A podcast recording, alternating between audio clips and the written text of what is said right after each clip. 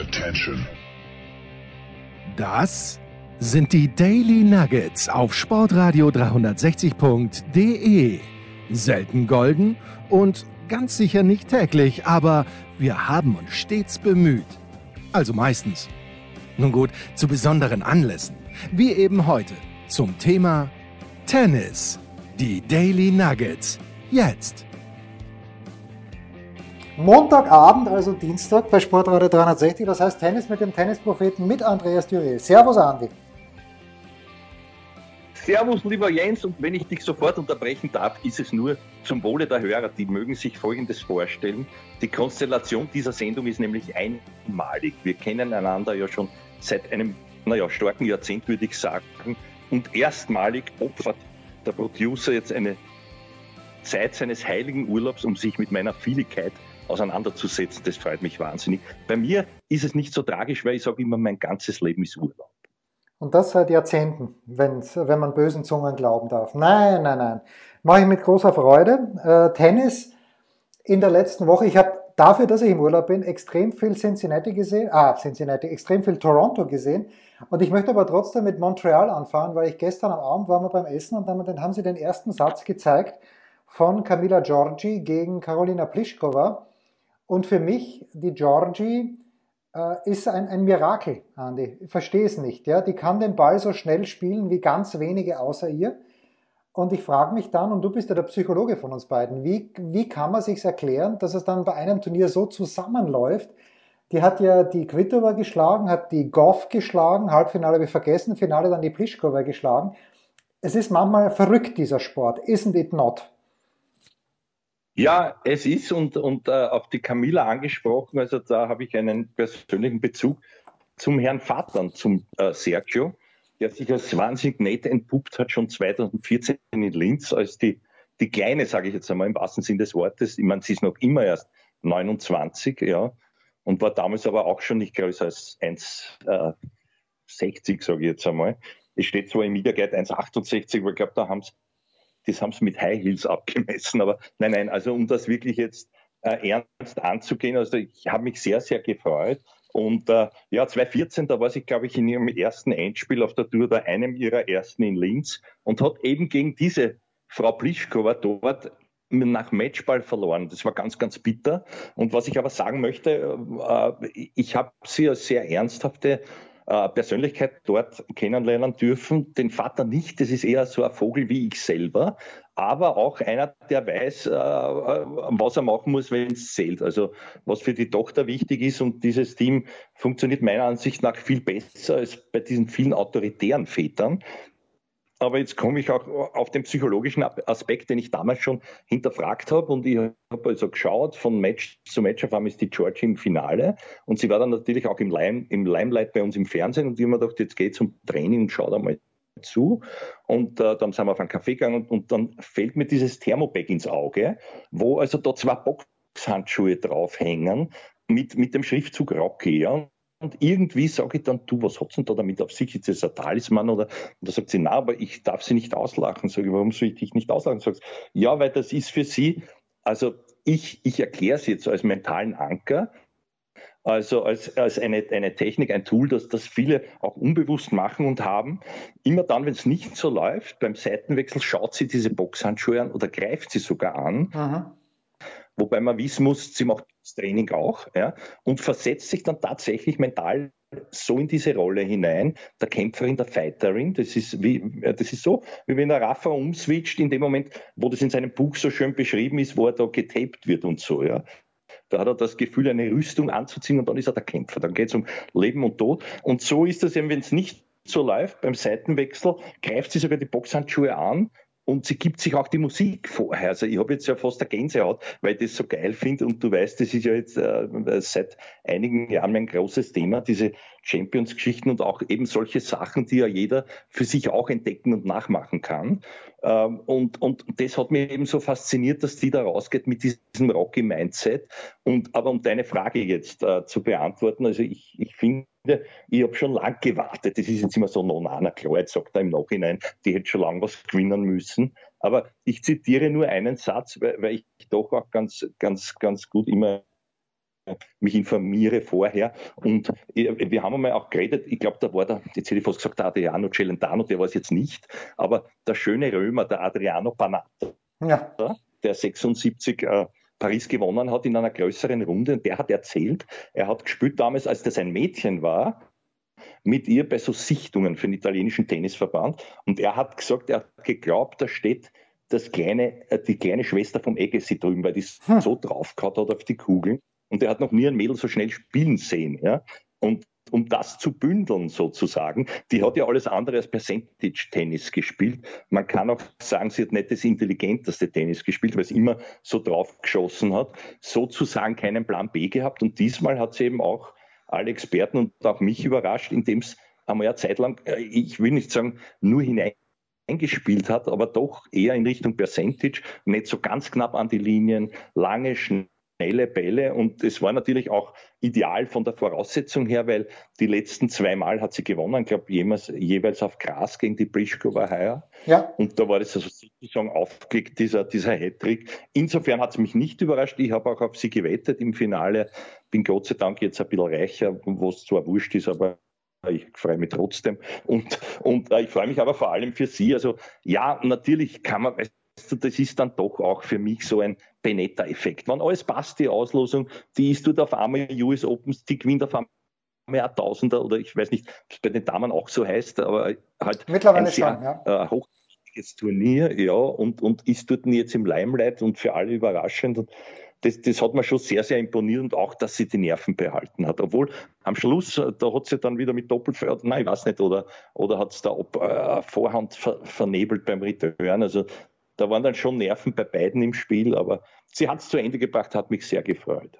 Entschuldige den Monolog, ich bin so begeistert davon. Also du merkst ja. Und das macht ja so eine Freiheit, wenn man, wenn, äh, zu, zu kennen vermeint oder halt einmal mit denen geredet hat und dann Jahre später kommt da wirklich so, so ein großer Sieg zustande.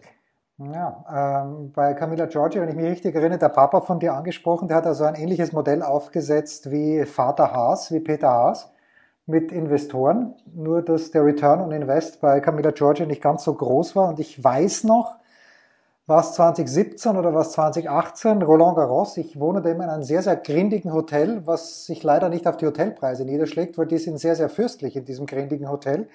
Und da hat die Georgie Quali spielen müssen und hat mit ihrem Vater, äh, also sie haben hoffentlich oder wahrscheinlich getrennte Zimmer gehabt, aber die haben wirklich in diesem gleichen geschissenen Hotel gewohnt wie ich. Und das hat mir dann schon, äh, die kriegen ja jeden Tag ein Geld, dass sie äh, das Hotel buchen dürfen, wobei in der Quali bin ich mir gar nicht sicher aber die haben dort auch gewohnt und das ist meine kurze äh, Camila Giorgi-Geschichte, die überhaupt nicht witzig ist, aber das wollte ich nur anbringen. Und dieses Percentage Tennis, das, das wird sie halt, ja, das kann sie einfach nicht. Was auch gut ist, weil Percentage Tennis, das spielen eh genug Frauen, finde ich. Also Krejcikova ist für mich zum Beispiel, gut, die hat die French Open damit gewonnen, aber das ist Percentage Tennis, das interessiert mich genau überhaupt nicht. Ja, also ich, ich habe es jetzt ein bisschen übertrieben gesagt, es ist, es ist jetzt nicht, nicht, dass sie zu schupfen beginnt, aber ein bisschen runter vom Gas, wie gesagt, nicht ganz an die Linien, äh, zu wissen, was spiele ich wann, ging, also auch strategisch ein bisschen klüger ist es mir erschienen, so wie die Amis sagen, äh, she was collected, also ich höre mir ja gern die Kommentare dort auch an und, und vom Jim Curia und, und anderen Koryphäen und, und, und da ist der Begriff mehrmals gefallen, also die ist, die ist in ihrem ganzen, in, in ihrem ganzen tennisspezifischen, aber auch sonst im persönlichen Bereich, sie wirkt sehr collected im Moment. Ne? Und sie hat halt vorher auch die, die Frucht, wie wir immer wieder sagen, ja schon fantastisch getroffen. Dazwischen habe ich mir schon Sorgen gemacht. Ich wusste ja nicht, warum sie so lang gar nicht gespielt hat. Da wird es verletzt gewesen sein oder ich weiß nicht, der Rückfall da. Und, und jetzt natürlich von 71 auf 35 Ranking halbiert, kann man nur sagen, alle Achtung. Ja, muss man was zu Pliskova sagen, die ähm, ja wieder ein Finale verloren hat. Wimbledon-Finale verloren gegen die Party, aber natürlich jetzt wieder schon, glaube ich, äh, ich, ich hatte sie eigentlich schon abgeschrieben, ganz ehrlich, vor dem, bevor sie in Wimbledon ja. ins Finale gekommen ist, weil ich mir gedacht habe, okay, die Zeit ist vorbei, aber eigentlich, ähm, eigentlich gar nicht, äh, gar nicht so sehr. Also ich, ich traue ja, ihr auch bei den. Bitte. Mhm. Na, Nein, Entschuldigung also ich habe schon wieder unterbrochen, un unhöflicherweise. Sag du zu Ende, sorry. Na, ich traue ja bei den US Open, wo es ja schon im Finale war, 2016 gegen Kerber.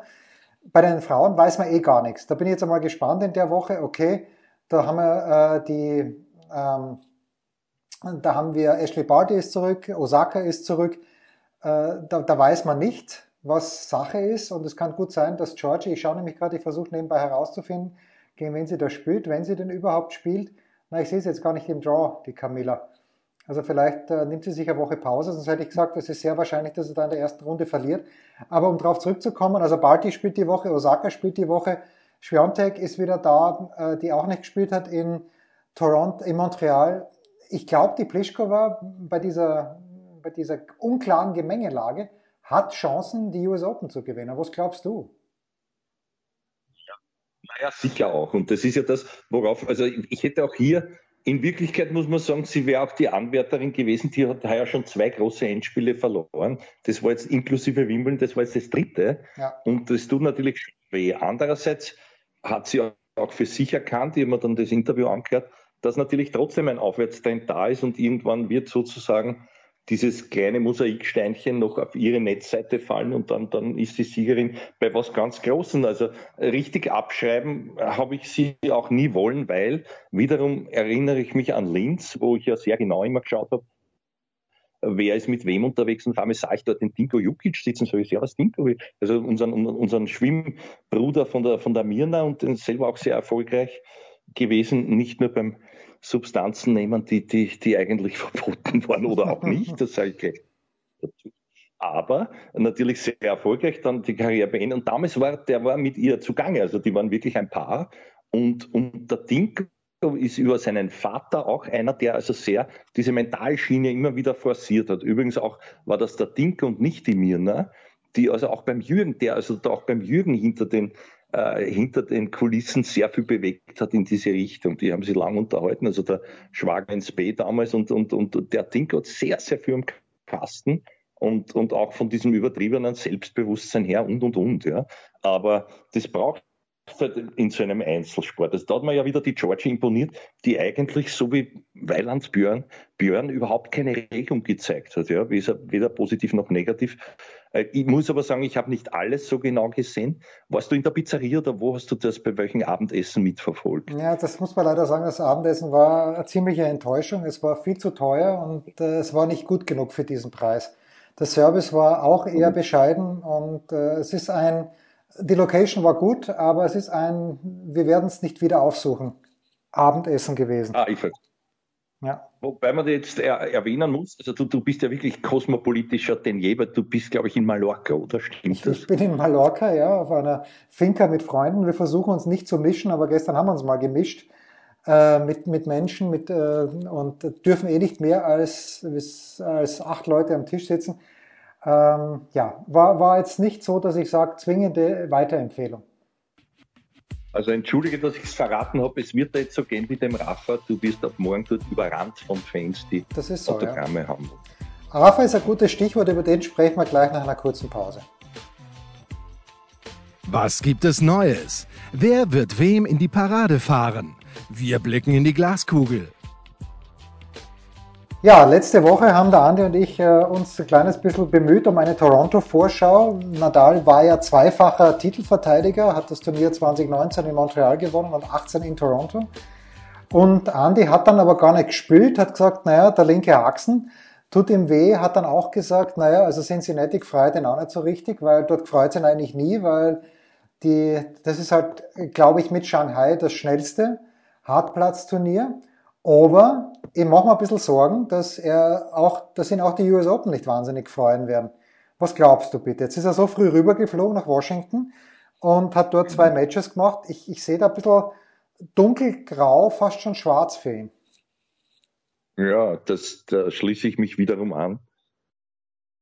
Ähm, ja, ich, ich, kann dir nicht widersprechen, auch wenn, wenn ich es gern wollte. Und, und ich habe ja letzte Woche auch schon düstere Wolken aufziehen lassen in, in meiner in meiner äh, sozusagen Analyse oder wie immer man das nennen möchte. Und, und ich schaue mir jetzt das auch an, auch immer wieder mit, mit einem äh, ratlosen Auge möchte, möchte ich sagen, wenn ich dann sehe, gepostet, der rennt da wie ein Wiesel auf Hardcourt in, in seiner eigenen Akademie herum und drillt sich zu Tode. Also das mit dem linken Haxel, ja, ist irgendwie, ja, offiziell ist immer was, weswegen man halt nicht kommt, aber ja. Und, und das andere ist, dass ich, also ich vermute da eher, dass vor allem, wir wissen alle, Hartplatz war nie sein Lieblingsbelag. Er hat trotzdem, ist auch dort immer wieder zuweilen über sich hinausgewachsen mit diesen US, US Open Siegen. Und wenn er Dach drüber ist, dann, dann ist es, dann, das ist, glaube ich, wirklich die Konstellation, die ihm am wenigsten liegt. Und, aber ich, ich, ich sehe ihn jetzt so weit weg von einem Djokovic und leider auch, muss ich jetzt sagen, äh, weil er mir auch nicht mehr so standfest wirkt über, über fünf Sätze und so unantastbar, ja. Äh, das war damals noch ein, ein Hinüberwürgen, das haben wir eh gesagt, mit einem eigentlich toten, entschuldige den Ausdruck, toten Medvedev, der damals, der hat ja gespielt, glaube ich, gefühlte 48 Fünf-Satzpartien und dann noch eine, wo er überhaupt nichts mehr im Tank hatte und hätte fast den Rafa noch, noch äh, rausgekickt im Finale. Also das war auch schon nicht so überzeugend, aber wurscht. Und jetzt sind wieder zwei Jahre vergangen. Er wird halt nicht jünger und auf diesem Belag, ich, ja, also um deine Frage zu beantworten, die ganz andere war. Ich glaube schon, dass er spielt, weil ich glaube nicht, wegen dem Rekord, dass er so etwas auslässt, auch wenn er dort humpelt, was er ja nicht tut in Wirklichkeit, weil er wieselt ja schon wieder über den Platz. Geheim. Das müsstest du eigentlich auch. Ja, ich könnte in Monaco, ich könnte in Monaco vorbeischauen. Mhm. Das ist gar nicht so weiter entfernt von dort, wo ich jetzt auch gerade bin. Aber naja, da, da, so, so ein großer Kiebitz bin ich dann auch nicht. Ich möchte mal mhm. folgendes Thema ansprechen. Viertelfinale, Kaspar Rüth gegen Stefanos Tsitsipas. Tsitsipas gewinnt den ersten Satz nach 22 Minuten 6 zu 1 und geht dann raus und wechselt seine Kleidung und braucht elf Minuten, bis er wieder zurückkommt.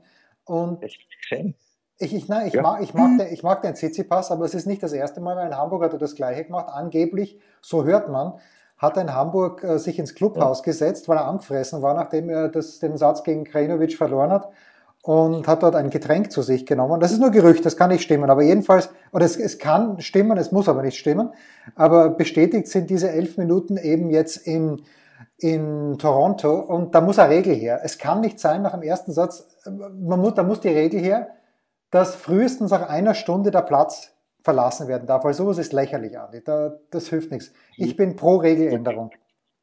Ja, ja, da gebe ich dir recht. Ich weiß aber nicht, äh, wo sie, vielleicht hat er wirklich einen dringenden Weg gehabt oder nein, hat sich nicht nein. nur umgezogen und angeblich auch geduscht, ich weiß nicht. Also das ist alles äh, No-Gos, da bin ich völlig bei dir. Aber man muss sagen, nach so einem Spielverlauf hätte das eher der Herr Rüber ja, müssen, ja. um den hinaus den, um den hinauszubringen. Ja, also da, deswegen vermute ich da keinerlei irgendwie Bösartigkeit dem Gegner gegenüber oder irgendwas. Nur, da, ja, wie du sagst, da kann nur eine Regel herkehren, die also besagt, wenn der nicht wirklich äh, jetzt äh, medizinische Hilfe braucht oder so, das kann so eine lange Pause, die kann es nicht geben. Ja, das geht nicht. Also disqualifizieren kann man ihn ja nicht, der hat ja nichts falsch gemacht. Das, ich weiß ja auch nicht den genauen Wortlaut der jetzigen Regeln, wie das ist, aber wenn da halt wer mitgeht und der braucht so lange, dann braucht er halt so lange. Aber das ist trotzdem, bin ich völlig bei dir, also sowas, das ist, und ich, ja, hat es einmal gemacht und schreibt dann auch dazu, er hat dann Kaffee getrunken, also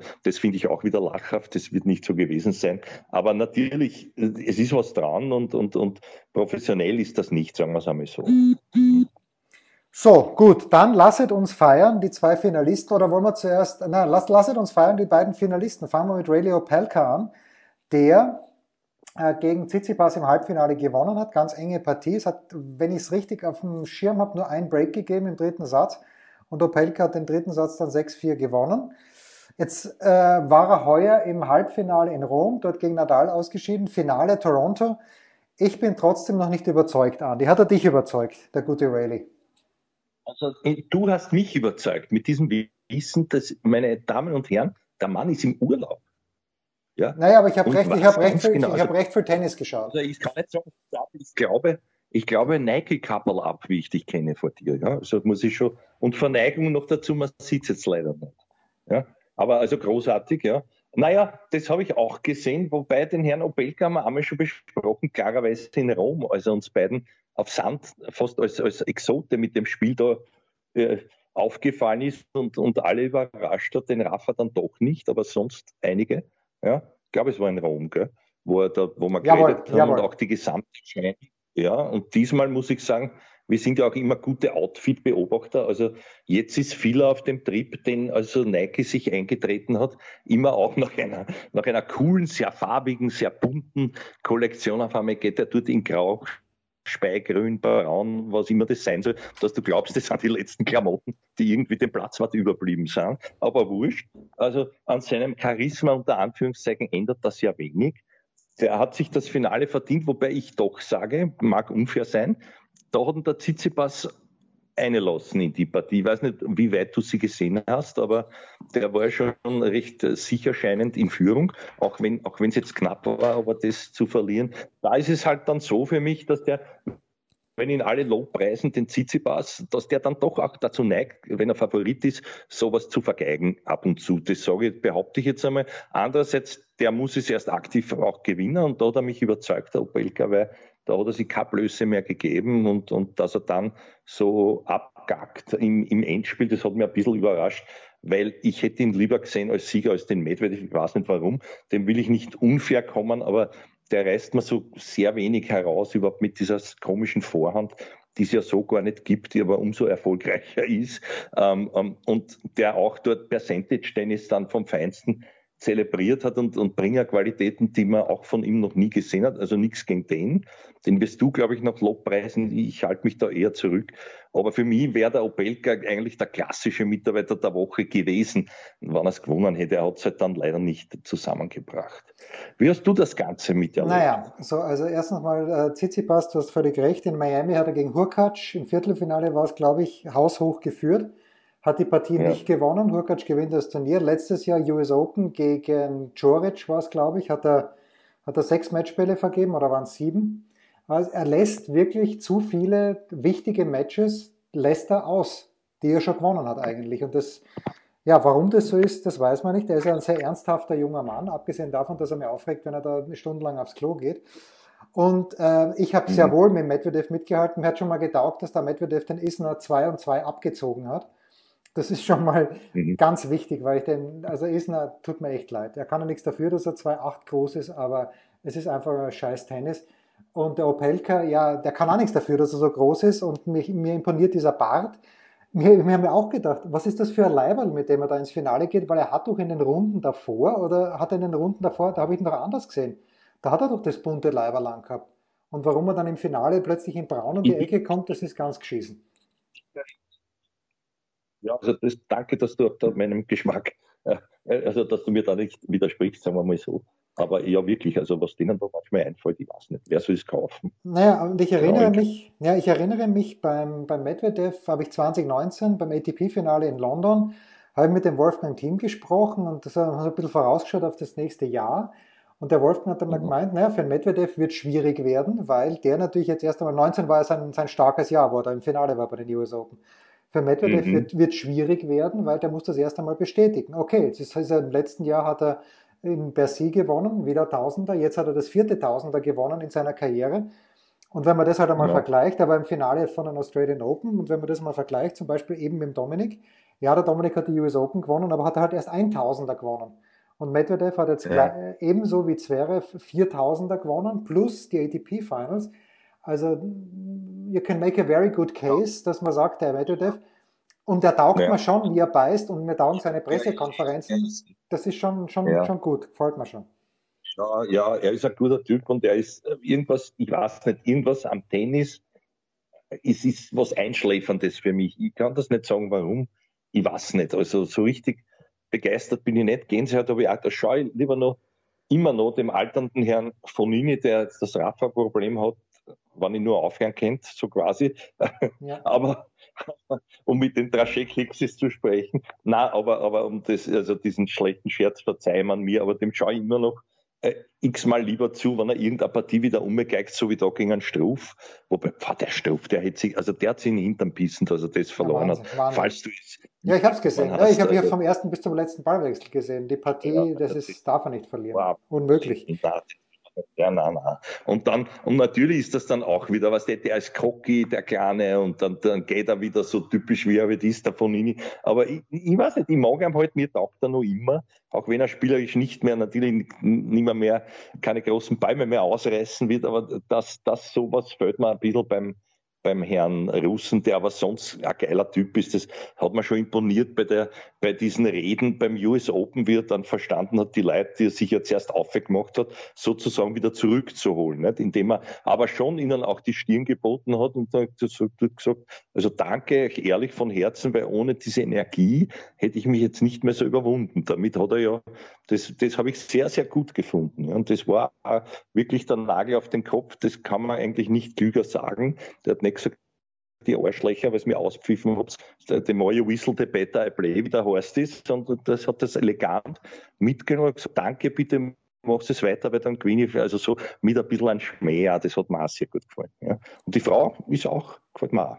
Hm? Die Tascha, ja, gut. Ja, was soll ich dir sagen? Also Medvedev, äh, es ist immer die Frage, wer kann Djokovic schlagen bei den US Open und ich glaube, es sind sind, ich höre da immer gerne zu auch, ja. Hm? Ja, ja, gut. Äh, also wer, wer könnte Djokovic schlagen bei den US Open? Ich glaube immer noch am ehesten Zverev, weil das Spiel gut zusammenpasst. Aber mein Glaube an Medvedev ist wieder ein kleines bisschen größer geworden in der letzten Woche. Und der Tsitsipas vielleicht auch, wenn er einen guten Tag hat. Du sagst? Ja, also wenn das eine Frage war, dann beantworte ich die jetzt ganz, ganz salomonisch. Wer könnte Djokovic schlagen? Er sich selber am ehesten. Ja, das glaube ich auch. Kurze Pause und dann der oder die Mitarbeiterin der Woche. Ein Fallrückzieher von der Mittellinie? Ein Skiflug über einen Viertelkilometer? Oder einfach nur ein sauber zubereitetes Abendessen? Unser Mitarbeiter, unsere Mitarbeiterin, unser Darling der Woche. Ja, Andi, hast wem oder soll ich anfangen? Naja, ich, also du kannst da anfangen, obwohl ich wem habe, aber es ist natürlich naheliegend, weil das wäre eine schöne Rahmengeschichte, wenn du mich beginnen lässt und, und wenn du einen Mann nimmst, weil ich bin so begeistert von der Frau Georgie, dass ich auch das über alles andere stelle und, und da wirklich sage, also bravo, war schon lange mal fällig, wenn, wenn man ihr gut, ges gut gesonnen oder gesinnt war, je nachdem, was einem besser gefällt. Ich war beides und deswegen ist sie meine Mitarbeiterin der Woche. Ich hoffe, sie bestätigt das auch, dass sie diesen, diesen, diesen Flow jetzt mitnehmen kann. Jetzt bin ich ganz gespannt, wenn du aus dem Hut zauberst. Naja, es kommt ja in diesem Jahr nicht oft vor, dass Nikola Mektic und Mate Pavic verlieren, aber am Sonntag in Toronto war es einmal wieder soweit und deshalb sind meine Mitarbeiter der Woche, obwohl ich, naja, ich bin ja kein Freund ihrer Kunst, ja, vor allem Rajiv Ram irgendwie, der, der spricht mich weder in seinem Spiel noch in seiner Ästhetik an. Aber Rashiv Ram und Joe Salisbury haben gewonnen das Doppel in Toronto im Finale eben gegen Nikola Mektic und gegen Mate Pavic. Und das ist, also es war der erste Tausender-Sieg für die beiden gemeinsam. Und das ist für mich lang gut, dass sie meine beiden Mitarbeiter, nix gegen Medvedev, den mag ich sehr, aber das sind meine beiden Mitarbeiter der Woche. Ja, naja, das ist schön. Wobei ich, ich frage dich etwas, ob du schon gehört hast den Begriff, der oder der oder diejenigen sind Uncharismatiker. Ich glaube, da wäre es recht treffend, aber so richtig verwenden traut sich das niemand, oder? Ja, eh nicht, weil man muss ja sagen, nach Leander Paes, wer ist denn noch Charismatiker im Doppel? Die Bryans sind immer da, äh, Oli Marach natürlich, aber, aber wenn man so schaut, so richtig Charismatiker, was mich absolut irritiert hat, ganz ehrlich, war, dass Kevin Krawitz mit äh, Horia Tekau gespielt hat in Toronto und das aber äh, Andreas Mies, also der angestammte Partner, mit einem anderen, ich glaube mit John Pierce gespielt hat. Bin mir jetzt ja. nicht mehr ganz sicher. Und das hat, mich, das hat mich ein bisschen irritiert, weil eigentlich die beiden ja ein Pärchen sind, aber es kann natürlich sein, es kann natürlich sein, dass der, dass der Kevin da gesagt hat, ähm, ich, ich habe mich dem, mit dem TK schon versprochen, die sind auch bis ins Halbfinale gekommen um dann gegen Mektic und Pavic ganz knapp zu verlieren. Ich schaue jetzt mal ganz schnell, wie es in Cincinnati ausschaut. Na, da spielt der, der Kevin spielt auch mit Oria Tekau und Andreas Mies sehe ich den, den sehe ich gar nicht im Tableau. Doch, da ist er mit dem Golo, der hat genau mit dem Golovbev, der hat in, in Toronto auch mit dem Golovbev gespielt. Das ist interessant. Also, ich, glaube, du liegst da richtig. Ich glaube, du liegst da richtig. Das ist jetzt natürlich nichts gegen den, gegen den angestammten Partner, aber aus sowas können dann auch Missverständnisse entstehen da erinnert dich an Bea Marach und diese Geschichten, wie dann, wo sie alle, warum spielen die jetzt nicht? Und dann war da, da was der ein bisschen, naja, der hat mit dem und der hat mit dem und der mit dem und der wollte jetzt dem nicht blöd kommen und auf einmal sind die also zwar nicht Spinnefeind oder auch, auch, auch Marach und, und Kubot sein, sein Trauzeuge. Ja. Also das ist ja auch, das tut mir leid noch weh, dass die, dass die sich nicht, nicht wieder gefunden haben, auch nach all diesen Jahren. Aber es ist halt leider so. Aber ich hoffe, also das wird, ich glaube, das wird so sein, wie du sagst, und äh, spätestens nach der Saison oder nach dem US Open, weil der ist ja jetzt wieder voll da. Der Herr Mies äh, wird das, werden die doch wieder gemeinsam einlaufen, glaube ich. Vielleicht auch im, im Sinne des Davis Cups und, und sonstiger Unternehmungen. Ich werde es versuchen, bei den US Open herauszufinden. Das war der Tennisprophet mit dem Tennis für diese Woche. Das waren die Daily Nuggets auf sportradio 360.de. Ihr wollt uns unterstützen? Prächtige Idee! Einfach eine Mail an steilpass at sportradio 360.de schicken und ihr bekommt alle Infos. Und versäumt nicht die Big Show. Jeden Donnerstag neu.